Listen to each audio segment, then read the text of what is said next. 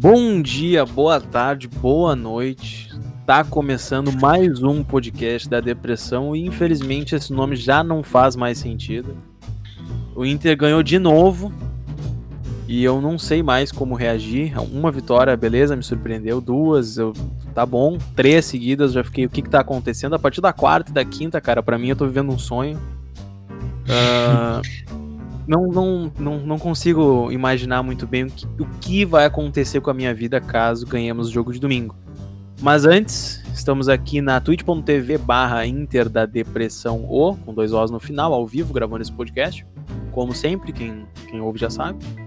E também estamos aqui para sportsbet.io turbine suas odds. Hoje é um podcast de dois, é uma dupla. É um bate-bola rápido comigo e com o meu grande amigo João Vitor Schmitz, o Chimia. Boa noite, João. Boa noite, João. Caralho, pouca gente me chama de João. Só o João, bem sério, né? Bem formal. Uh, boa noite, então, Marco. Uh, boa noite para todo mundo aí que está nos ouvindo ao vivo na Twitch e bom dia, boa tarde para quem está nos ouvindo nessa sexta-feira, que é quando o programa é lançado. E por enquanto não é podcast da depressão, né? Mas futebol é uma caixinha de surpresa. Se a gente perder o Grenal domingo, vai, vai voltar o podcast da depressão. Se a gente não for campeão, vai ser o podcast dos tristes, porque foram iludidos. Mas é isso aí, né? É muito legal o futebol é uma caixinha de surpresa, porque no final do ano passado a gente estava pensando no máximo, no máximo, pegar uma vaga no dia 4. Quando o Kudê saiu, tinha gente pensando que o bom ia fazer 45 pontos logo. E um mês e meio a gente é líder do brasileiro depois de ter feito uma das melhores atuações, sei lá, da história do Inter. Se o Inter vir ser campeão brasileiro, esse jogo vai ser para sempre lembrado. Não tenho dúvidas disso e vai ficar marcado como uma das melhores. Então, que louco é ser um torcedor de futebol. Muito louco isso. Cara, é muito louco. Eu, eu ia dizer, é muito louco ser colorado, mas o que tu falou é mais completo ainda é muito louco ser um torcedor de futebol, porque nós estamos nós estamos sofrendo por antecedência desde que o Kudê foi demitido, como se a temporada tivesse acabado. E tudo bem, é, é um, é grande técnico, o melhor técnico que tivemos em um bom tempo. Só que esquecemos que quem substituiu o Kudê foi apenas o técnico mais vencedor da história do Internacional. E, e acontece isso, cara. Quando tu tá desacreditado, teu time te joga essa moral lá em cima, te deixa feliz. E, e, quem tá ouvindo isso aqui agora provavelmente compartilha desse sentimento que o futebol te deixa feliz, né, cara? Te deixa leve. Teu time ganha sete seguidas, teu time faz 5 a 1 no dia, não tem como tu acordar de mau humor no outro dia. Não importa que hora tu foi dormir, não importa quão cansado tu esteja pra ir trabalhar, tu quer ir trabalhar sorrindo. E que principalmente é isso, com, do nosso lado, principalmente quando esse com o Abel, né? Porque, tipo, não é que o Abel seja um cara super engraçado, ou que ele seja super humilde, ou qualquer coisa do tipo. Ele só é muito diferente de tudo. Ele tem um carisma muito, muito especial, e eu tenho certeza que o Inter nunca vai ter uma pessoa como ele. Ele é muito diferente. É, o, o Abel, é, o Abel é muito querido. É, é difícil de, de descrever, ele, ele é muito foda. Uh, uma coisa que a gente estava começando antes de começar o, o, podcast, nós estávamos conversando, e acho que pode servir de pauta, né? Que, que eu perguntei, eu cheguei aqui para gravar e perguntei pro, pro Chimi antes, antes de colocar ao vivo, antes de começar a gravar. Tá muito animado com o Inter? Tu já tá, como é que a gente pode dizer, iludido? Tu já tá se sentindo confiante para esse título? E qual foi a tua resposta, Chimi? Que não estou mais Tá ótimo, não tem como não estar feliz né, depois de 5x1, mas ainda tô mais preocupado. Eu disse isso ontem no, no pós-jogo, porque. E também dizia isso nos últimos podcasts. Nos últimos podcasts. O São Paulo não vinha jogando nada. Tava na cara que ia perder a liderança a qualquer momento. Então eu acho que o verdadeiro desafio do Inter vai ser o Grenal. Apesar do Inter ter feito 5x1 no líder, eu não consigo me sentir totalmente tranquilo, sei lá, numa zona de conforto, porque ainda tem um Grenal. E que eu acho que vai ser um jogo muito mais difícil que isso foi contra o São Paulo. E aí eu vou, vou citar agora exatamente o que eu falei pro Marcos. Quando a gente estava vencendo por 2x1, até o 3x1, ainda não tava no 5x1, eu não tava com aquele sentimento, tipo, caralho, o Inter tá fazendo 3x1, tá fazendo 2x1 no líder do Brasileirão. Porque eu já sabia que o São Paulo tava jogando merda nenhuma e que o Inter era favorito, tava melhor. Claro, eu tava feliz porque o Inter tava jogando muito bem. Mas eu não consegui ter o sentimento que a maioria dos torcedores teve, de ver que o Inter tava jogando daquela maneira contra o líder, porque eu não enxergava o São Paulo como líder. E eu acho que talvez eu me sinta assim se vencer o Grêmio, porque eu acho que vai ser um jogo mais difícil, etc. E a minha resposta foi: uh, óbvio, eu fiquei eufórico na hora do jogo. Eu, eu, é impossível, né, cara? Tu tá sentado na frente da tua televisão, tomando uma cerveja gelada e assistindo teu time golear o São Paulo, que para mim é, um, é o time mais tradicional do Brasil junto com o Santos o time fazer 5 a 1 dentro do Morumbi, a maior goleada já sofrida pelo São Paulo dentro do Morumbi no Brasileirão, é, é no mínimo assustador, né? Eu não tava acreditando no que eu tava vendo, cara. Eu levantava, dava uma volta, tipo, eu ia na cozinha pegar mais cerveja, eu voltava, tinha, o Yuri tinha feito outro gol. Eu, eu só fui ver que é, tava foi três cinco... gols em. Foi três gols em menos de 10 minutos. É, em 8 minutos. Exatamente. É, foi. E é engraçado como essas coisas acontecem contra o São Paulo, né? O Inter ganhou a primeira Libertadores em cima deles, tirou de uma outra Libertadores dentro do Morumbi, e aí ontem fez 5 a 1 É curioso ver isso, né? É, Bem cara. legal. E completando o que eu, que eu tinha dito antes, eu fiquei muito eufórico com a goleada, impossível não ficar, acordei. Fui dormir muito tarde, acordei relativamente cedo, dormi mal. Mas não tô nem aí. Meu dia hoje foi de boa, foi leve. Uh, é, é, mas só vou me sentir seguro, vou perder. É, é, o que eu ia dizer, o que eu tava dizendo pro time, aliás. Que tudo bem, foi uma euforia desgraçada meter 5 1 no São Paulo, mas eu só vou ficar confiante de verdade que o Inter pode ser campeão realmente.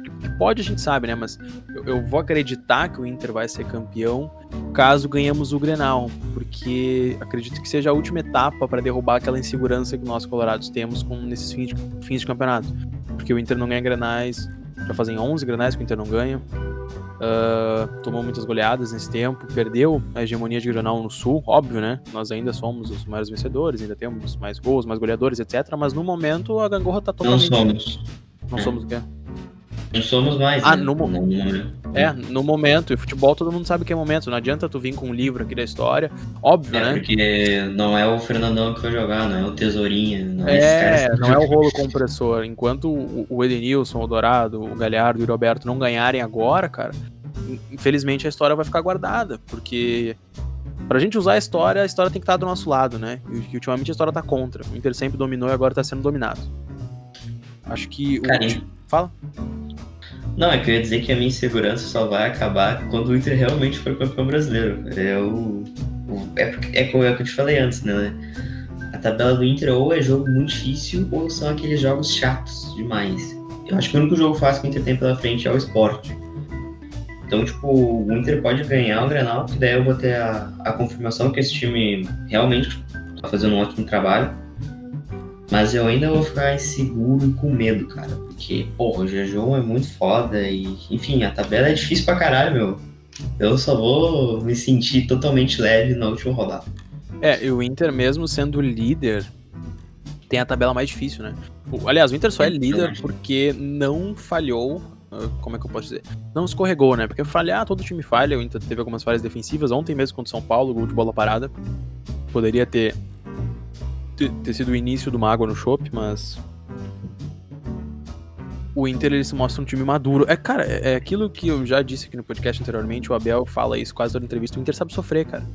E ontem o Inter não só não precisou sofrer, como o Abel deu uma aula de repertório tático. Isso é outro assunto que eu queria tocar aqui, que eu andei olhando alguns programas esportivos. Que bom, né, cara? Eu acho que a gente tem que falar isso, porque eu não gosto quando reduzem o Abel eu não gostava isso desde antes dele voltar, mas reduzem o Abel, ah, ele é paizão. Tipo, como se o Abel chegasse antes dos jogos e só elogiasse os jogadores e eles entrassem. É, se, tu, se tu é colorado e tu faz isso, tu tá subestimando o Abel. Cara, é, mas é exatamente sobre isso. isso. Uh, eu acredito que o Abel seja um, um bom equilíbrio entre ser um, um cara para grupo. Ele é um paizão, mas ele não é só um paizão. É, só não é só isso. É, eu tipo, queria que o Abel fosse meu tio, por exemplo. Eu queria no churrasco com meu pai que o Abel estivesse lá me esperando uma, uma cerveja, um vinho. Eu não vou dizer que eu queria que o Abel fosse meu pai, porque o meu pai é muito legal. Mas.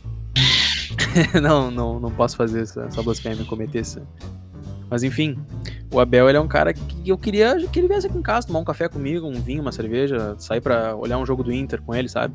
É, é, esse tipo de pessoa. Imagina ele no vestiário, então, contigo, jogador da base, Caio Vidal, Prachedes, Yuri Alberto. Imagina ele com o Rodinei, que é um cara que precisa de confiança, do Moisés, que é um cara que precisa de respaldo. Ele demonstra ser um cara perfeito para grupo. Isso a gente sabe, né, cara? O cara foi campeão mundial com o gol do Gabiru, não preciso dizer mais nada. Então, só que quando falam que o Abel é paizão, é treinador para grupo, ele é motivador, porra, isso fere, né, cara? E, e, exatamente o que eu falei antes. Ele foi campeão da Libertadores em cima do São Paulo do Murici, em cima do São Paulo do Murici, e foi campeão do Mundial em cima do Barcelona do, do Ronaldinho Gaúcho. Então, eu, eu acho que esse currículo ele demonstra os dois extremos do Abel. Mostra que ele é muito bom para grupo, mas ele é muito bom taticamente. E onde é que eu vou chegar com isso? O Inter encurralou o São Paulo no Morumbi ontem. O São Paulo esperava o Inter reativo, que foi o Inter que jogou reativo contra Goiás, o Inter que jogou reativo contra Fortaleza, jogou reativo contra o Ceará. O Inter jogou reativo contra adversários menores.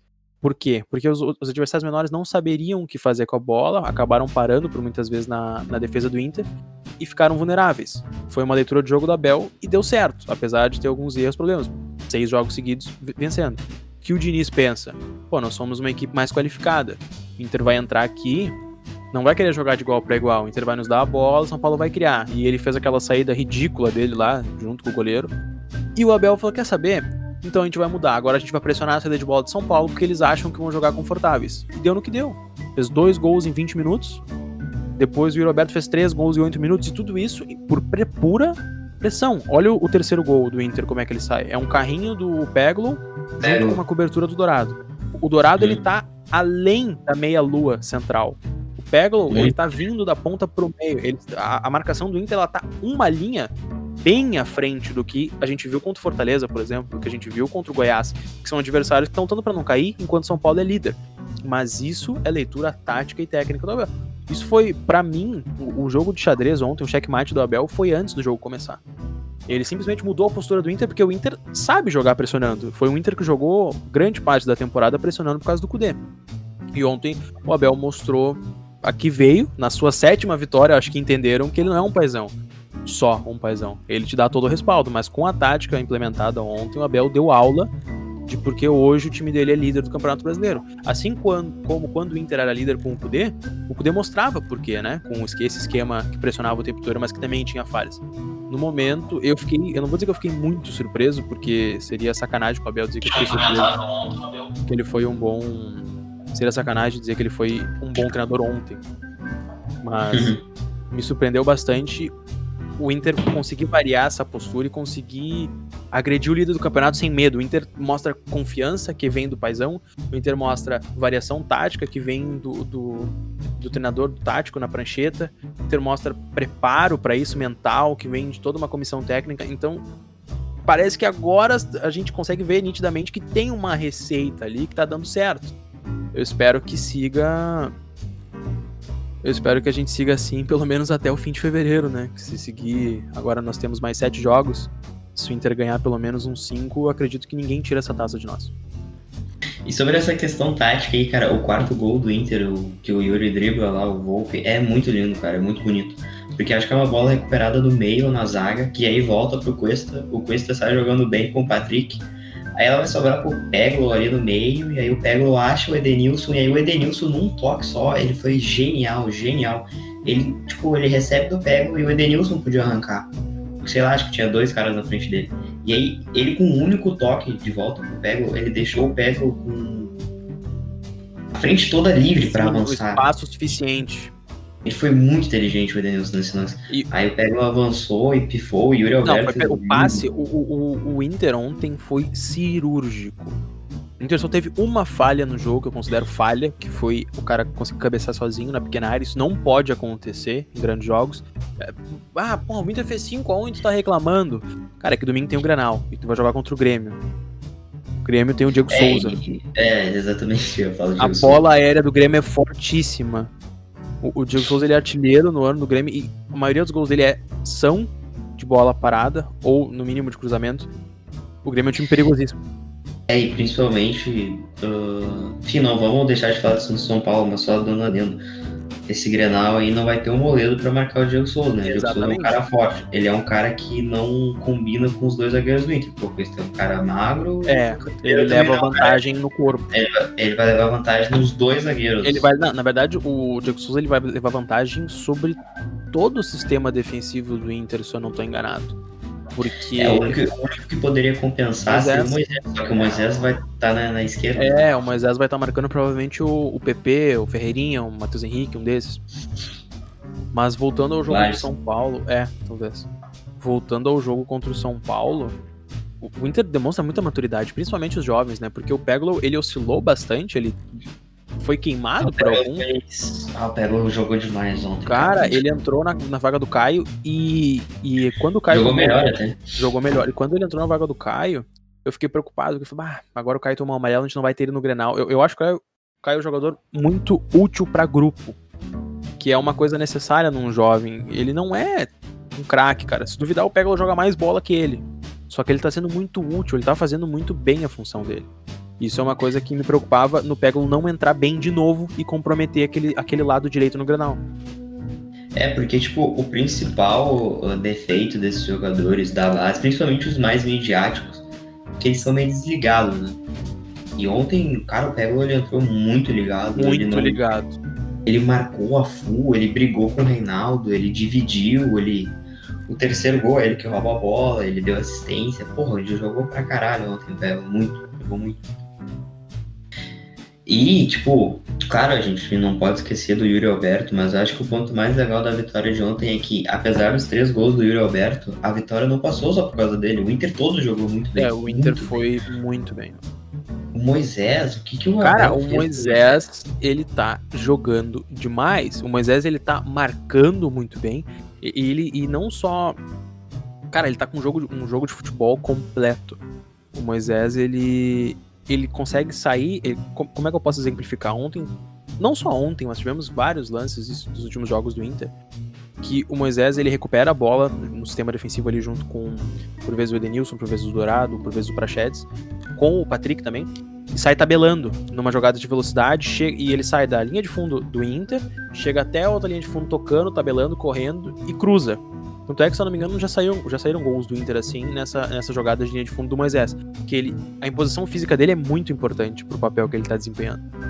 O, o Moisés ele vem, ele defende muito bem, ele tá com um passe, acho que mais do que suficiente bom para sair jogando de trás com os caras na pressão, porque a gente sabe que o São Paulo também tem aquela coisa de marcar encaixotadinho, fez isso na lateral, mas não deu certo. Uh, ele sai tocando bem com o Patrick. Quando não é o Patrick que sai na frente, é ele. Ele deixa o Patrick numa posição confortável. Ou quando ele recebe, ele cruza muito bem. E, porra, o que, que, é aquele cruzamento dele pro gol do Cuesta, cara? Quantos, quantas assistências o Moisés já deu nesse campeonato? Seis, eu acho. Ele tem uma contra o Botafogo, uma ontem, uma, uma contra o Fortaleza. Fortaleza. Ah, não vou lembrar o resto. Mas mesmo assim, ele tá. O Moisés, ele, com o Abel, ele tá na melhor forma dele no Inter. E eu não sei se tu viu, tu viu os bastidores do Inter? Vi, aham. E cara, o que, que foi aquilo? Ele pedindo a palavra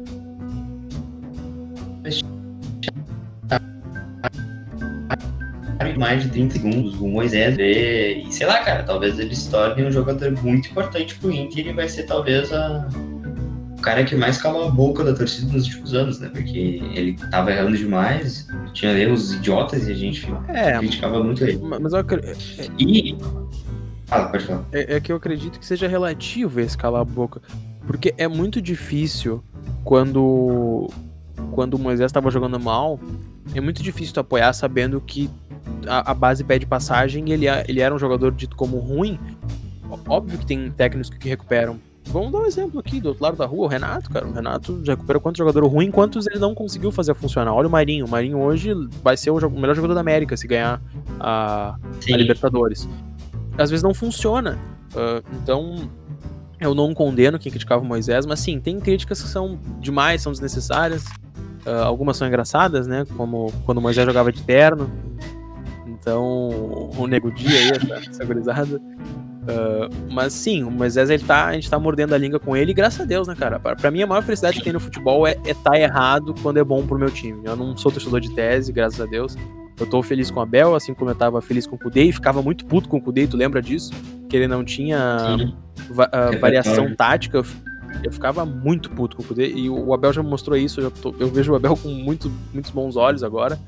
Então, o que der certo no Inter, pra mim, tá bom. Se o Moisés tá jogando bem, eu criticava ele, ótimo. O, sonho da minha vida é que o Potker desse certo no Inter, apesar das minhas críticas, não deu. Que o Nico desse certo, apesar de ser um idiota do caralho. Uh, são, é, é, relativo, mas sim, o Moisés tá calando a nossa boca. E além do Moisés, eu acho que o Dor... Eu falei ontem no, no pós-jogo, não sei se tu concorda, mas se duvidar, ontem talvez tenha sido a melhor atuação do Dourado com a camisa do Inter. Tu Cara, acha? o Dourado é incrível como ele joga futebol de uma forma limpa. O Dourado, o, esforço dele, eu não, eu não posso dizer que o esforço dele é mínimo, porque ele é um cara que trabalha demais. Mas dentro de campo, eu vejo que ele corta caminho e por isso parece que ele se esforça menos do que alguns outros volantes ou outros jogadores que tentam fazer a mesma posição com ele. Ele é cirúrgico, cara. Ele dá o bote certo sempre. O primeiro passe dele é perfeito. Eu, eu, não, eu não tenho palavras para descrever o Rodrigo Dourado. Quem me conhece sabe. Cara, até muita gente e pensava com razão, até, né, que ele não, consegui, não conseguiria nem voltar a jogar futebol. É, porque o Inter destruiu o joelho e, dele. E faz três meses que ele voltou, cara. Ele voltou em outubro. Porra, e o cara virou um dos melhores jogadores do time. É um monstro, um monstro, um monstro sagrado. E também teve Patrick, que jogou muito bem de novo. Edenilson jogou bem. Ah, cara. foi bem. A zaga foi bem. Quem realmente não foi bem de novo foi o Lomba. Não só por causa do gol, acho que era. Acho que era defensável, não exatamente uma falha, acho que ele ah, Mas eu, eu acho, que, que essa bola. É- do, do jogo ele falha. Tipo, aquele, aquele cruzamento lá que ele saiu todo errado, acho que soltou. É, o Lomba, é, é, é, ultimamente parece que ele tá sofrendo de segurança, né? O goleiro ele precisa ser seguro nas decisões que ele faz. E ele sai ele do gol com nada, medo. Ele não tá acertando é, nada. Mas é, é, isso que eu tô falando, ele sai do gol com medo de errar. Isso é muito perigoso, cara. E uh... é aquilo que eu falei no último podcast. O Inter, além de ter que contar com muitas boas atuações individuais, tem que contar que a bola não vá muito ao gol. Não vá no gol. Não tá defendendo nada. E tipo, as pessoas falam, ah, tem que entrar o Danilo Fernandes. Cara, o Danilo Fernandes não vai entrar. Não. Hum, tu acha mesmo que o Abel vai trocar um goleiro faltando sete jogos para acabar? Não existe isso. Só se ele se machucar. Cara, eu acabei de receber aqui no ponto. O perfil oficial do Brasileirão tweetou uma enquete de qual, quem foi o melhor técnico da rodada, da 31 rodada do Brasileirão. E os indicados são Rogério Ceni do Flamengo, Maurício Barbieri do Red Bull Bragantino, Oliveira do Ceará, calma, vou chegar lá, e Marcelo Cabo do Atlético Goianiense. Eles colocaram Ai, quatro isso. técnicos e o Abel que acabou com o São Paulo dentro do Morumbi. Cara, isso, aí, isso aí é erro de estagiário. Isso com certeza vai, vai tomar um mijão daqui meia hora quando o superior dele perceber e talvez até apague um tweet.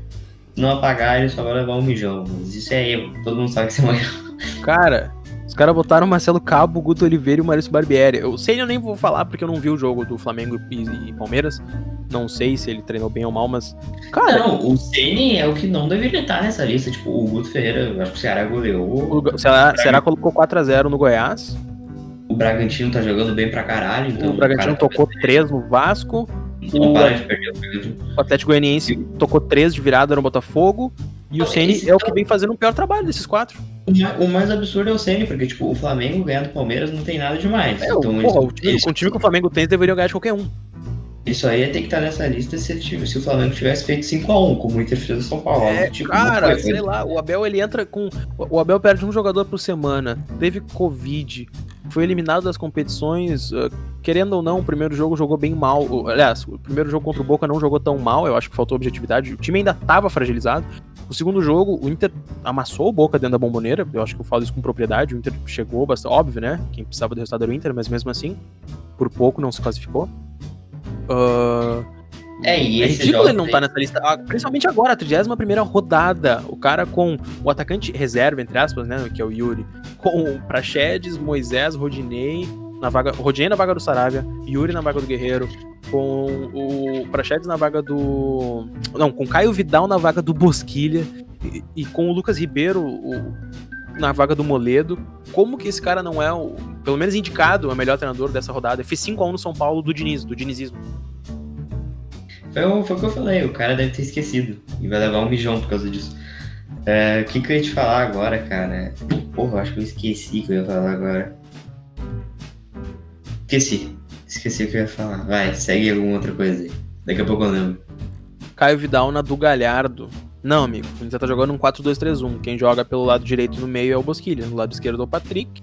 Na verdade, quem não Bosquilha. tinha vaga nesse time no 4-4-2 é o, é o Praxedes, porque o Praxedes ele ficaria na vaga de segundo atacante. Nessa vaga jogaria o Galhardo e na primeira vaga do ataque jogaria o Guerreiro. O Caio Vidal não joga na do Galhardo, tá? O senhor está maluco. Eu tive que responder alguém no chat. É aí, ó. Esse é um privilégio Ele de não- tu participar da live. Não- Mas ele não tá falando do, do Grenal agora? Não, é que eu, eu tava falando sobre o time que o Abel colocou em campo em relação a quem ele não teve. Então, é o Caio Vidal na do Bosquilha, o Yuri na do Galhardo, na, na do Galhardo, o Yuri na do Guerreiro, Lucas. Sim. Não é 4-1, 4-1, não. O Abel ele joga no 4-2-3-1. O Edenilson ele joga um pouco à frente do Dourado, mas os dois jogam quase na mesma linha. O Prachedes joga na linha da frente, com o Patrick na esquerda, o Caio Vidal na direita e um atacante central. O Inter sempre jogou no 4-2-3-1 com o Abel. Tanto é que o D'Alessandro, por vezes, flutuava entre direita e meio em 2014. Quem lembra dessa época aí? O D'Alessandro jogava na direita, quando tinha velocidade ainda. Marcava lateral com o Abel. O D'Alessandro marcava uma lateral e o Sacha marcava outra. Bons tempos. Ah, enfim, vamos falar sobre os jogos agora, cara. A sequência? É, ó, o Inter tem os seguintes jogos ah, fodas, que é o Grenal, Só? Apenas? Flamengo. O Grenal e o Flamengo, né? Ah, cara, o Grenal o Flamengo. Flamengo e o. Corinthians na última rodada, né, cara? Acho que é um jogo foda de ganhar. Acho jogo chato. É. Ah, cara, é que o Corinthians do Mancini, tá, tudo bem, tomou um pau do Palmeiras. E o Inter ganhou do Palmeiras. É que essa.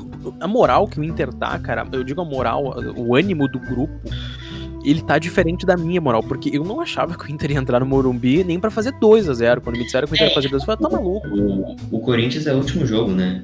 O, a- a- o desempenho do Inter no último jogo vai ser muito baseado no, no- no contexto que a gente estiver vivendo. É, no quanto o tu estiver em precisa. primeiro, tendo que ganhar pra ser campeão, eu duvido que o Inter vai jogar mal. Acho que não.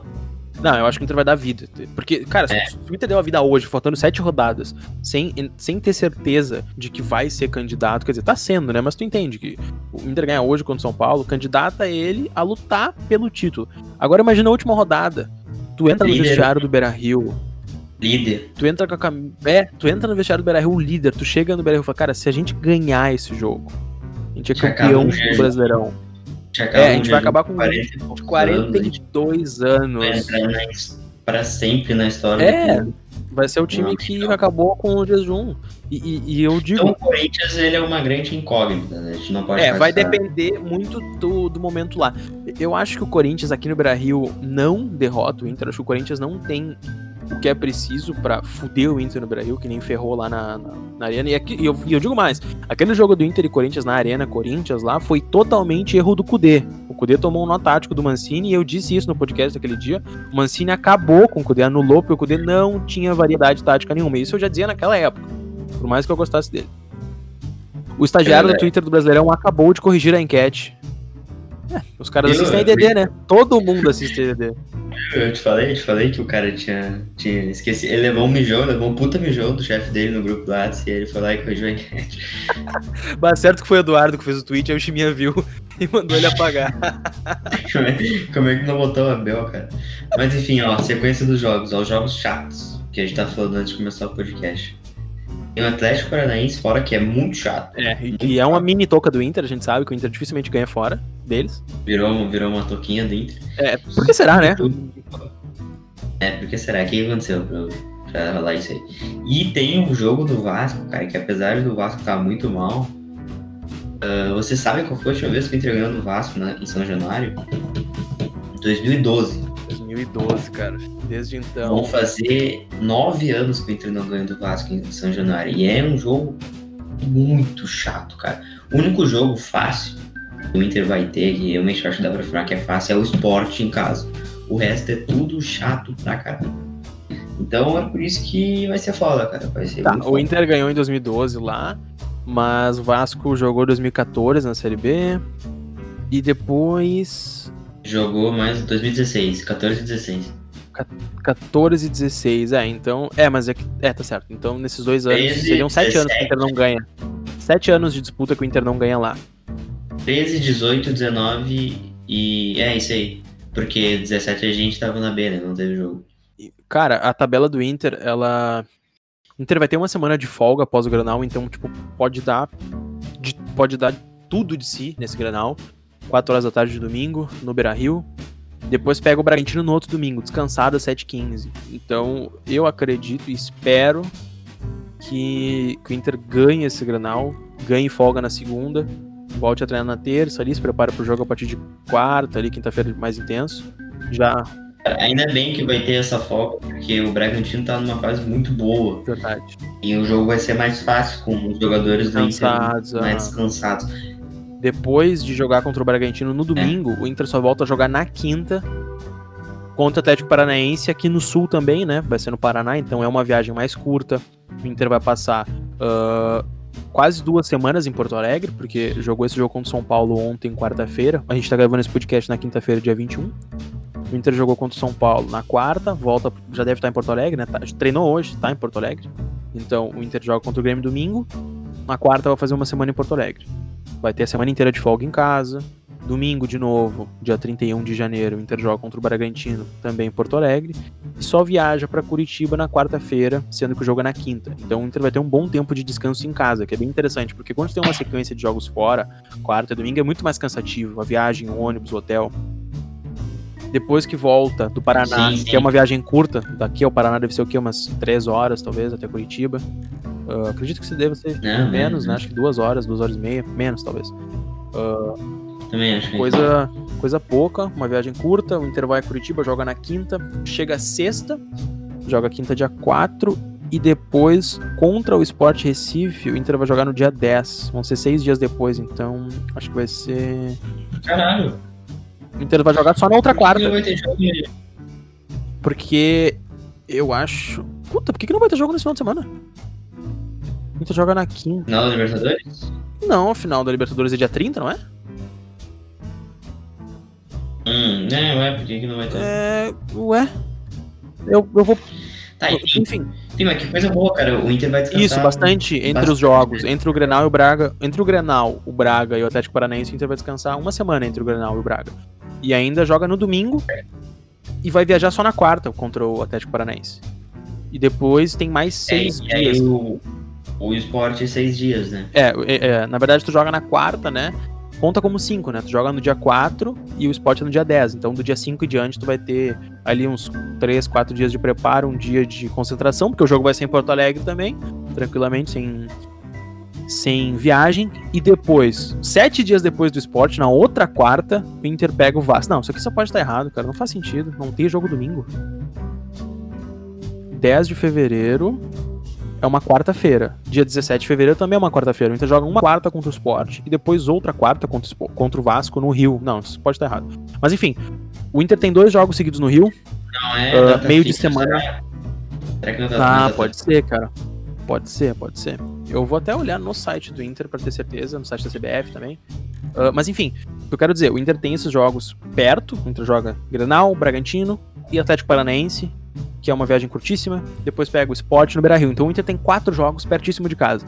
Depois viaja pro Rio e tem dois jogos no Rio, dia 17 e dia 21. O Inter joga meio de semana e final de semana no Rio. Então ganha do Sport, tem uma semana de folga, viaja pro Rio com calma, enfrenta o Vasco, descansa um dia no hotel, treina um dia, enfrenta o Flamengo. Uh, Inter enfrenta o Flamengo quatro dias depois do Vasco, então vai ser no domingo. E por último, a última quarta-feira, o Corinthians em casa. Não, aí não é uma semana, aí são três dias depois do Flamengo. Uh, o Inter pega o Flamengo no domingo. É quarta-feira? Cara. Ó, dia 21 de fevereiro é um domingo. Dia 24 é quarta-feira. Sim. Tem horário já? Vai ser tipo quarta-feira de noite o último jogo? Dia 24 do 2. Ah, não. O último jogo é domingo. O, contra o, o Inter pega o Sport dia 10. Inter pega o Sport dia 10, quarta-feira. Pega o Vasco dia 17, quarta-feira. Pega o Flamengo dia 21, domingo. E o Corinthians dia 24, às 5 da tarde. Isso só pode estar errado, cara. O Google tá mentindo pra nós. Eu tô entrando no site da CBF aqui, mas a tabela do Inter, apesar dela ser difícil nos jogos, porque, cara, o Sport o Inter vai meter eles com facilidade em casa, o Bragantino o Inter vai ganhar também. O Granal, não sei o que dizer. O Atlético Paranaense, não sei o que dizer. O Vasco, acredito que o Inter ganhe também. Porque, porra, o Bragantino meteu 3 a 1 nos caras. É obrigação do Inter ganhar. Independente do momento do Vasco, o time quer ser campeão, tem que ganhar do Vasco. Flamengo no Rio vai depender bastante do momento do Flamengo, se estiver lutando por título é adversário direto. E o último jogo é Inter e Corinthians no Beira Rio, que eu acredito que se o Inter depender dessa rodada para ser campeão, provavelmente vai, porque vai ser um campeonato bem grudado até o fim. O Inter vai entrar e vai ganhar do Corinthians também. As incógnitas: Grêmio e Atlético, Atlético Paranense e Flamengo. O Inter tem um, dois, três, quatro, cinco, seis, sete jogos. E desses sete jogos nós temos quatro incógnitas. Três incógnitas. Grêmio, Atlético Paranaense e Flamengo. Os outros quatro jogos eu aposto vitória do Inter. Então, 7 vezes 3 de 21 pontos, eu daria hoje 12 pro Inter garantido. É, se o Inter ganhar todos os jogos em casa, ele precisa, acho que, ganhar um jogo fora só. E eu acho que é muito difícil não ser campeão. É. Uh, óbvio, tem um pouco de confiança que tem, né, cara? Isso aqui é um podcast de torcedor, mas ao mesmo tempo tem aquele fundo de verdade que a gente sabe que no momento que o Inter vive, por exemplo, se ganhar o Grenal, cara, eu já não vou responder por mim mesmo. É exatamente isso que eu vou falar. Dependendo de como for a rodada, eu vou até ver como vai ser a próxima rodada. Uh, o Inter pega o Grêmio, o São Paulo pega o Curitiba em casa. O Flamengo. O Flamengo pega o Cap na Arena da Baixada. Não é jogo fácil, porque o Flamengo oscila demais. O Atlético Mineiro pega o Vasco em São Januário, mas o Atlético Mineiro já se tornou uma preocupação um pouco menor, né? Porque eles ganhando esse jogo atrasado ficam dois pontos atrás do Inter. Muito obrigado, Grêmio. Nunca comemorei tanto um gol do Grêmio na minha vida. Eu falei que ia torcer pro Grêmio, eu torci pro Grêmio. Depois que o Grêmio tomou um gol. Uh, o Palmeiras perdeu hoje, também já não é mais uma preocupação. O Palmeiras tá com 31 jogos, pelo que eu vi aqui. Não, o Palmeiras tem um jogo a menos ainda. O Palmeiras vai empatar. É, o Flamengo tem um jogo a menos e o Palmeiras também. Uh, a próxima rodada, o Palmeiras pega o Ceará fora. O Flamengo pega o Atlético Paranaense fora. O Atlético Mineiro pega o Vasco fora. Eu, caso não empate em todos esses jogos, e se o Inter ganhar o Grenal, pra mim já é campeão. Eu já vou pra Gate, faço uma campana na Gate durante um mês até o final do, do Brasileirão. Fico com a minha barraquinha lá. É, não tem como. Pois Inter é. vai ganhar.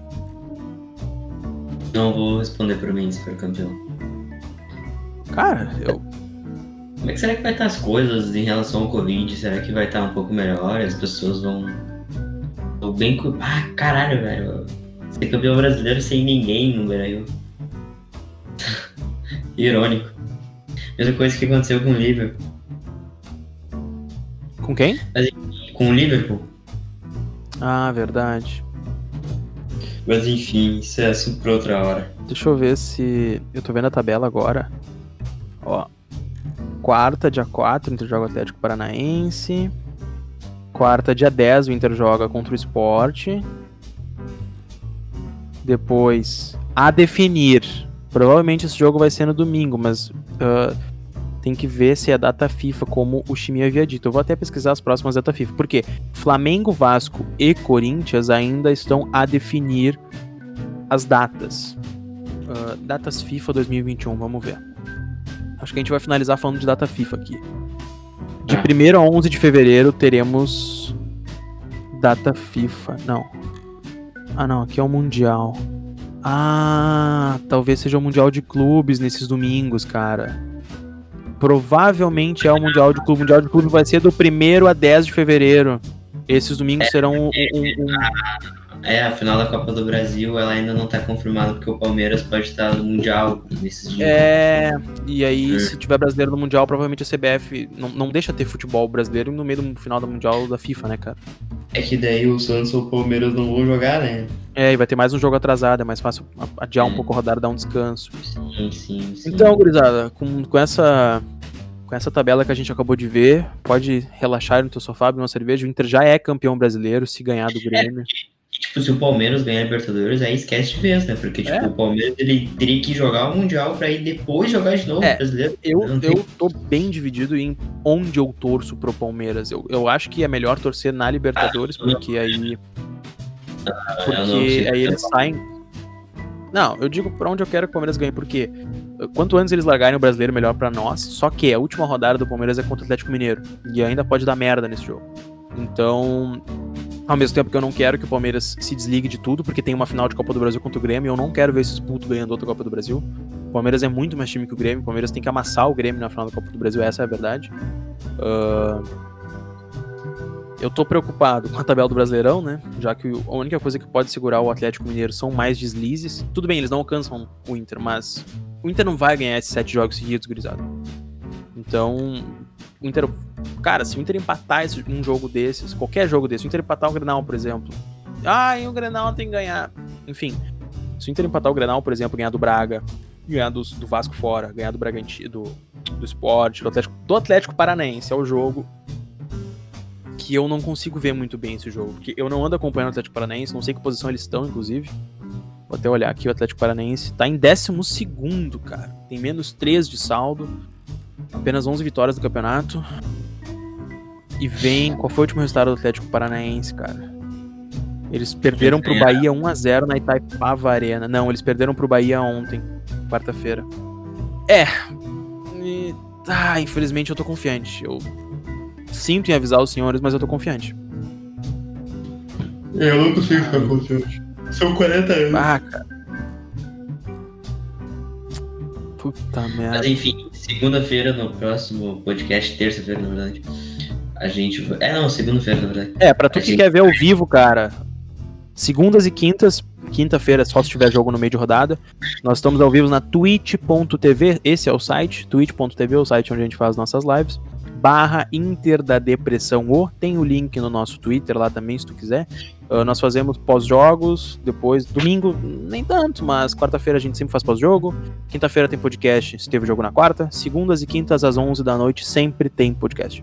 Timia? É isso aí, cara, que a gente ganha o Grenal. É. E a gente possa voltar no próximo programa muito feliz. Se eu, se eu não tivesse medo de pôr fogo no meu quarto, eu estouraria um, um foguete aqui no, se o Inter ganhasse o Granal, mas eu não posso garantir nada. Mas posso botar, botar uma sonoplastia de, de foguete, de foguete estourando. Cara, acho que a gente se despede por aqui. A gente tá muito animado. Eu sei que não parece pela voz que a gente é muito sério, mas a gente tá muito animado depois dessa vitória. A, a gente, eu, porque o Chimia ainda tá meio pragmático com tudo isso. Mas com certeza, acho que eu falo por nós dois quando eu digo que se o Inter ganhar o Grenal, muita coisa vai mudar nesse nosso sentimento. Apesar de ter aquela voz lá no fundo que vai te dizer o Brasileirão de 2009 ainda vive, tudo vai dar errado. 2005 ainda vive, tudo vai dar errado. A gente vai. Vamos, vão anular os jogos. É, Ou na, no jogo contra o Flamengo, o Diego Alves vai dar uma voadora no Yuri Alberto e eles não vai dar pênalti. não vai ter VAR.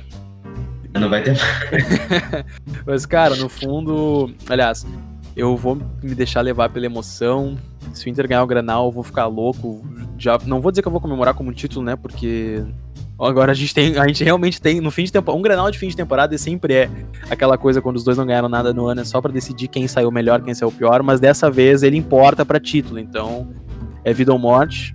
Espero voltar aqui animado que nem eu tô hoje, segunda-feira, terça-feira pra ti que tá no Spotify segunda-feira e até domingo, né? Porque se o Inter ganhar o Granal, eu vou aparecer louco nessa live. Se eu ainda tiver acordado, se eu tiver nesse mundo, eu apareço por aqui. Mas é isso, Chiminha. Podemos finalizar o podcast hoje?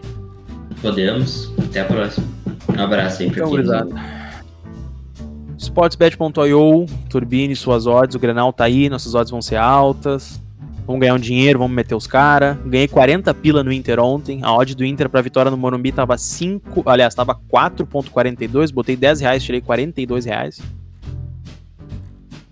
Sigam a EDD que vocês ganham dinheiro. É só isso que eu tenho a dizer. Uma boa noite a todos, uma boa tarde, um bom dia que seja e até a próxima.